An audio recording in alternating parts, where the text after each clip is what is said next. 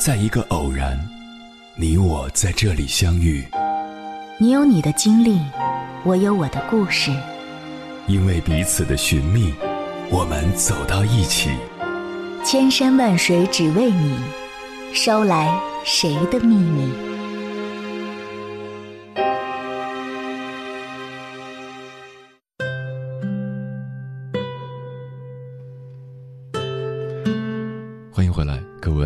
夜行者，这里是正在直播的中国交通广播，千山万水只为你，深夜不孤单。我是迎波，绰号鸭先生。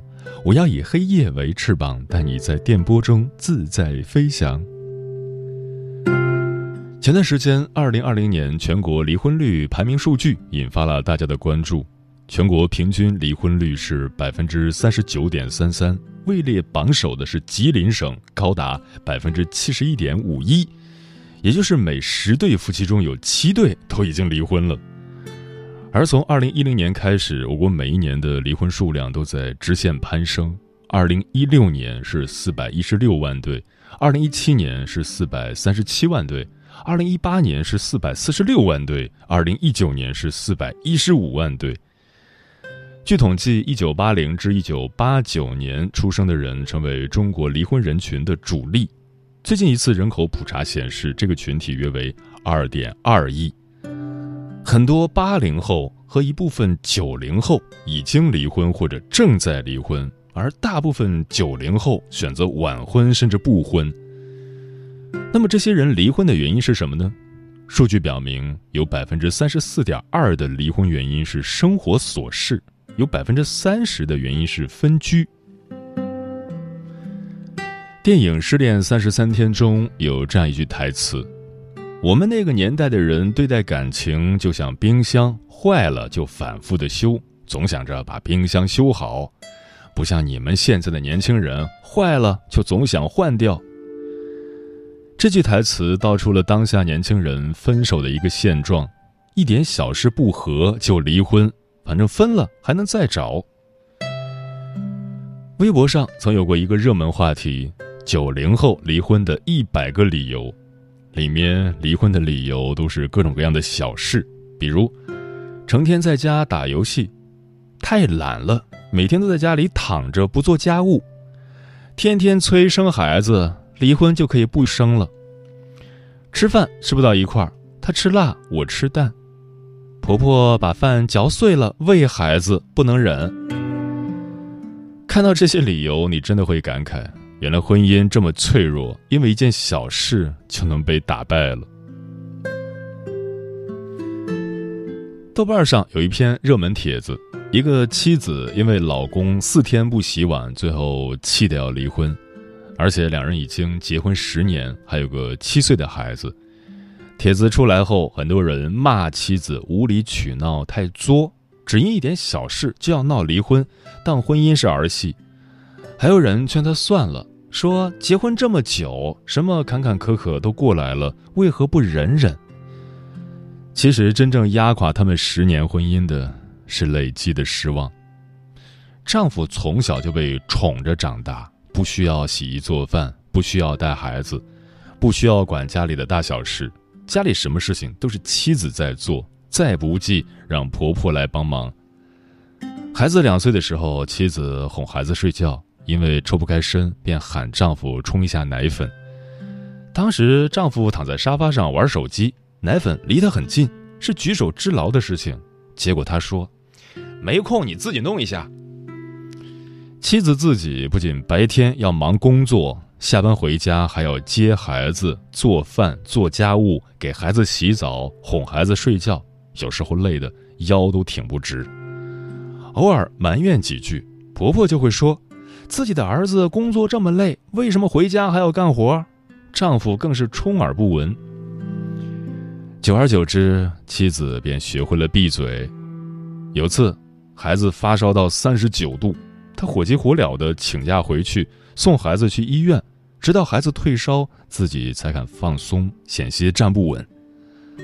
晚上带孩子回家，自己的丈夫第一句话就是怪自己没做饭。哪怕是知道孩子生病，也是让妻子干脆辞职在家照顾孩子，没必要在外面抛头露面。那一瞬间，妻子积累的情绪一下子就爆发了。一想到自己这么多年受到的委屈，只觉得心里绝望无比。之后，她就与丈夫发生了激烈的争吵，最终不欢而散。爱情总是来得容易，结婚时凭着三言两语的承诺，就以为可以一生一世了。可是难的是，激情退却后的每一个平凡的日子，因为鸡毛蒜皮的小事。真能一点点的把两个人的感情消耗殆尽。一些人能与你经历轰轰烈烈，但挨不过婚后的柴米油盐。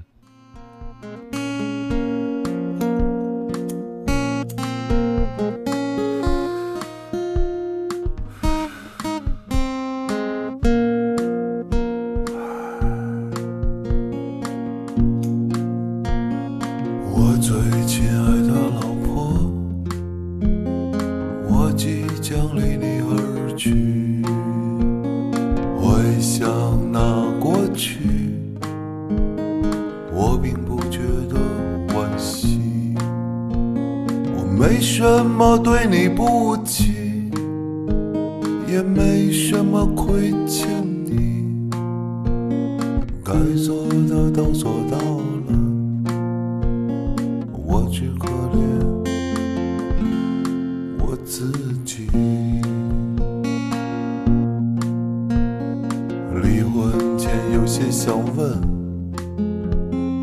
你可曾爱过我？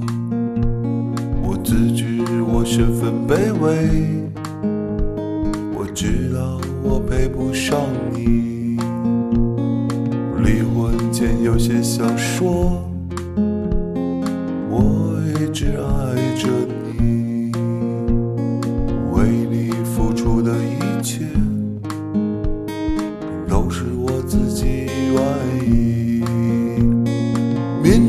门前的情侣。还有里面的分离，他们应该真的爱过，又真的走不到一起。小说中感人的故事，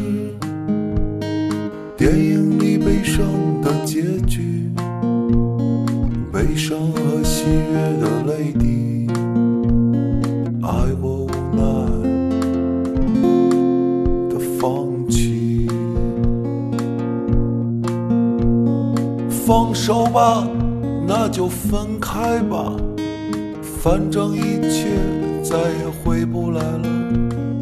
放手吧，那就离婚吧，你早已不是那个曾经的他。放手吧，删了电话吧，我怕想你再会打给你啊。放手吧，那就不见了吧。把我们的过去都埋葬了吧。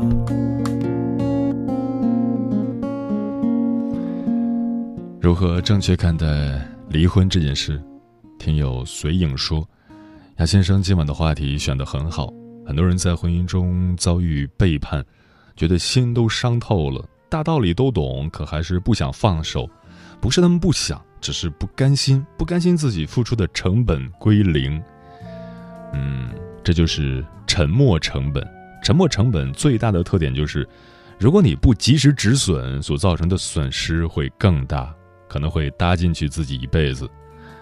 枫叶轻飘说：“我们要知道，娶谁嫁谁都可能会后悔，谁都是柴米油盐，但是不要和没有感恩心的人结婚，因为很多人都是不知足的，你做什么他都觉得是理所当然。总的来说，不到万不得已，不要离婚。”如果离婚，肯定是自己已经确定离婚以后自己会幸福。嗯，如果说二零二一年有什么特殊之处，我想有个答案，可能是大众对婚姻的认知发生了变化，密集的离婚新闻出现，尤其是那些甜蜜的、被奉为范本的，甚至持续多年的婚姻，都走向了分离的结局。于是似乎出现了另一个极端，对婚姻的悲观与恐惧，人性不可信任，永恒的承诺不应信赖。接下来，千山万水只为你，跟朋友们分享的文章选自《新事项》，名字叫《他离婚了，后来的人生当然也没完》，作者丁丁。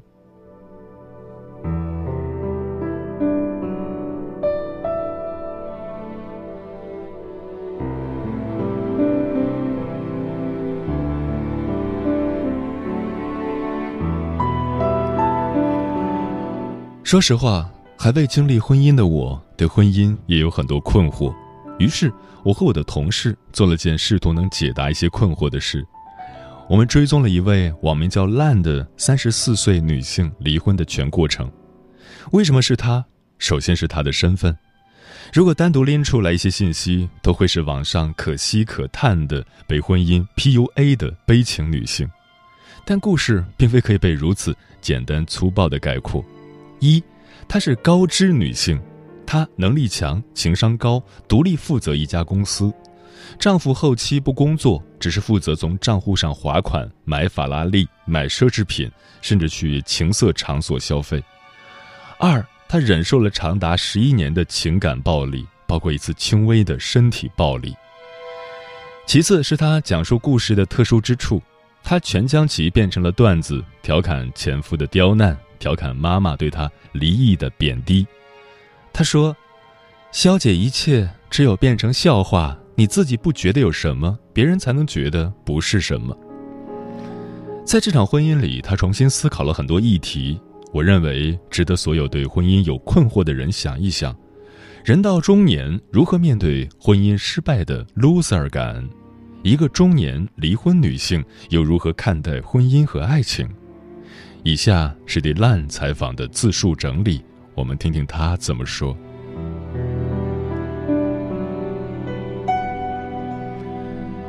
为什么离婚？直到接到我的离婚诉讼时，前夫才意识到我要离婚。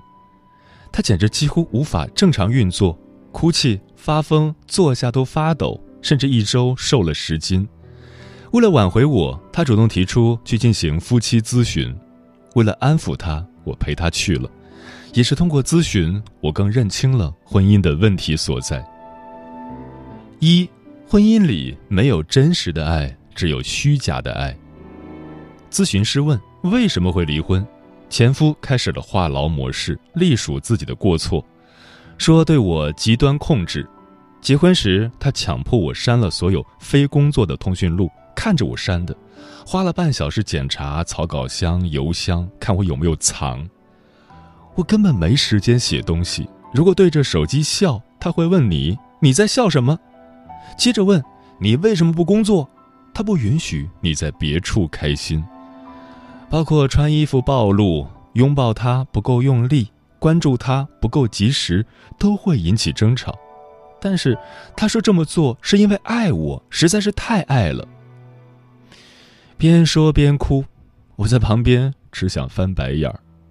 终于轮到我说了，我点头表示是的，我绝对相信他此刻的感情是真挚的，但是我觉得他对我的爱却是虚假的。和他相处这么多年，我从没有感受到他爱我，他只是需要一个对象在那里，是谁无所谓，或甚至可以是一袋面粉。而我作为一个独立鲜活的人。从没有感觉到被他欣赏过，相反的，他甚至十分讨厌我。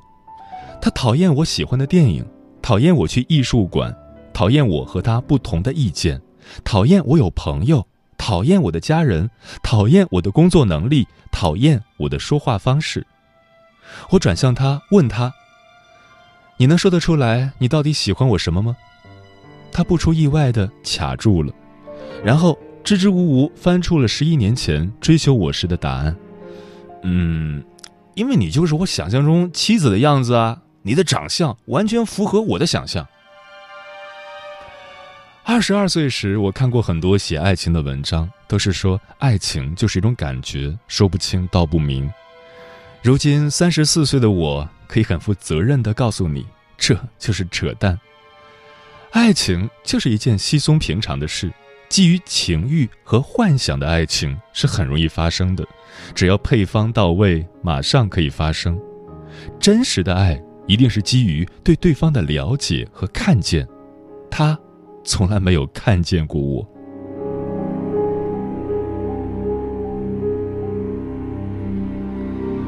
二不好的婚姻不是一路冲到头、快速崩坏的高铁，而是走走停停的绿皮火车。可能很多人会问我为什么不早离婚？我问过自己，为了钱吗？不是，家里前后期都是我挣的，财务上可以养自己养孩子。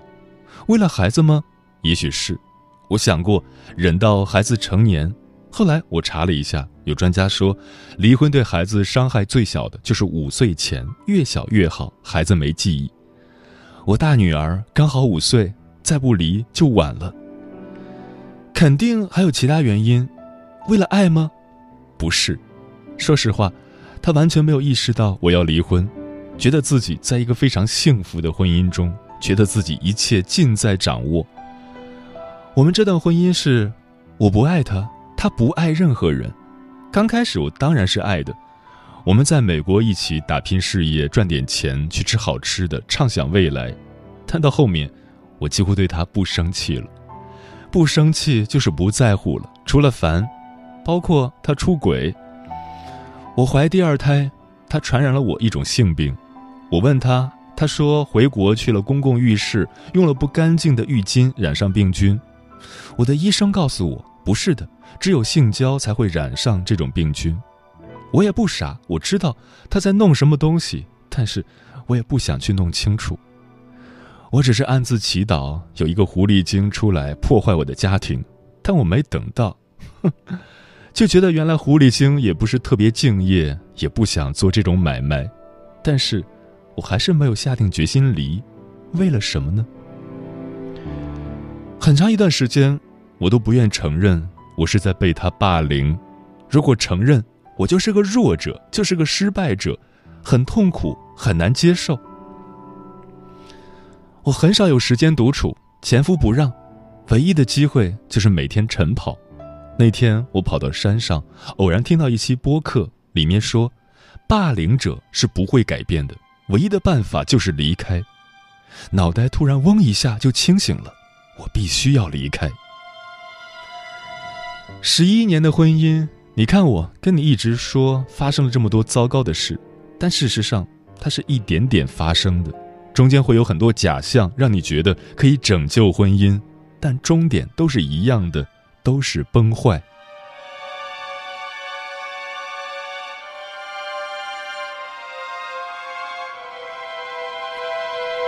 离了一次婚后，我知道了一些事：一，孩子不能解决婚姻问题。如果你没生小孩都痛苦，生完小孩只有更痛苦。二，婚姻。不保证爱情，不要相信婚姻能够保卫你的爱情，这是不可能的。婚姻是保护你的财产，保护自己的利益。三，摆脱离婚的羞耻感。我妈至今都没有对外公开我的离婚，这种对话常常发生。我妈说：“你离婚干什么呀？一个女人要养这两个孩子，太不容易了。”我说。如果不离婚，我一个女人除了要养两个孩子，还要养一个男人。四，离异女性并不处在食物链底端。为啥离异带娃的女性在社会认知中默认是可怜的？已然摆脱了求偶和生育焦虑的女性，不应该是站在食物链顶端的存在吗？五，离婚只是手段。不是目的，离开前夫独自生活才是目的。如果有一天我变得很有钱，却要把爱的人都留在身边，这却是我想要的生活。我现在刚刚学会了玩滑板。六，离婚没有毁掉谁的人生。前夫有时会发短信来指责我：“你毁了这个家，你毁了孩子。”事实上，我认为是拯救了很多我在乎的人的生活。七，保持独立，经济和精神。有人问我为什么会成为工作狂，因为我感觉，只有在我对他人提供或可能提供无差别的经济价值时，作为女性的标签才能暂时被撕下来。八，做真实玩家，不要做 NPC 玩家。真实玩家会成长，但 NPC 只是不断重复自己。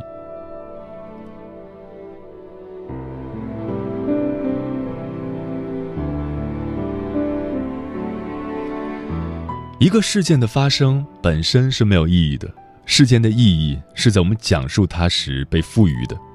我们无法决定事件怎样发生，但是我们可以选择怎么去讲述它。我的离婚故事可以说成是一个很悲情、很狗血、很让人同情的故事，但我希望这个故事是里面有伤害、有温情，有弱者受辱，也有绝地反击。一个关于成长和归来的故事。你问我现在如何看待爱情？是的，现在我又恋爱了。我离婚之后太厌倦亲密关系，想好好享受单身的快乐。但我遇到了真实的爱，我开放了内心。我的一位朋友担忧：经历这么可怕的亲密关系，你还相信别人说的话？我知道。我也无法确定真假，但如果从此以后我真的不再相信人，不再爱人，我的人生就是实实在在的被毁掉了，我生命里美好的一部分被拿掉了。我不会让这个得逞，所以去爱，就像是明天对你全无恶意。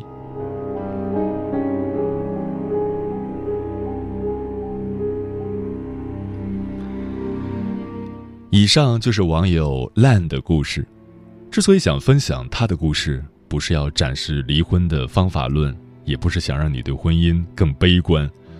我觉得应该是对婚姻更客观和更祛魅。进入婚姻就像在高速上驾驶一辆汽车，试问一下，有多少人真正懂得婚姻这辆车的行驶规则，懂得如何给彼此系安全带？懂得在酿成大祸前紧急踩刹车。我们很多时候就这样一无所知的进入了婚姻，这件事远比离婚本身更值得让人沉思。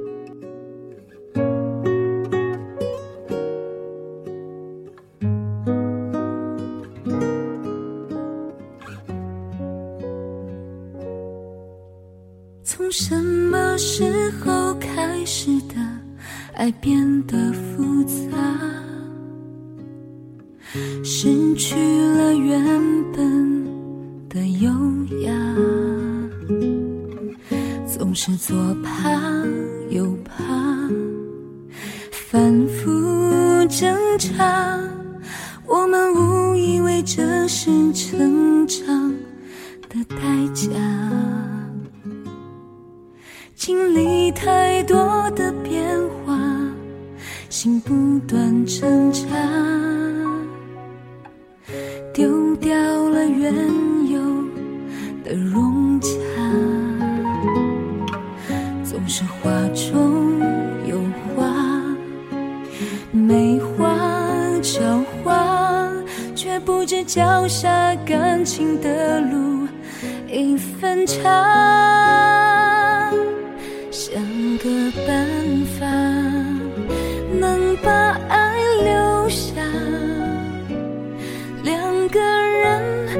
有牵挂，何必要假装潇洒，拨一个无人的号码，说说我的心里话，别让泪水不停在寂寞中挣扎。爱就爱吧，把情绪放下，上门回到家，把任性藏进沙发，当一句为爱的牵挂。曾经的温柔拿回来吗？等待只有时间能给出的回答。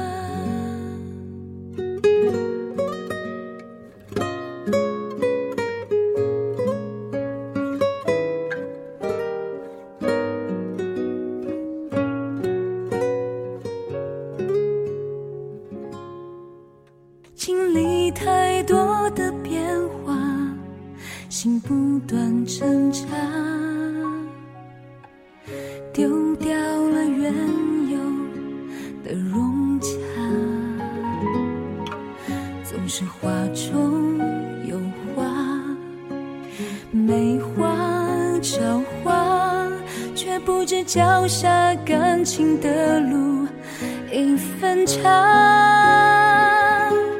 想个办法能把爱留下，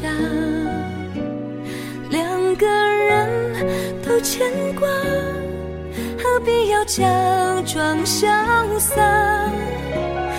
一个无人的号码，说说我的心里话。别让泪水不停在寂寞中挣扎，爱就爱吧，把情绪放下，关上门回到家，把任性藏进沙发，一句为爱的牵挂，曾经的温柔能回来吗。等待只有时间能给出的回答，等待只有时间。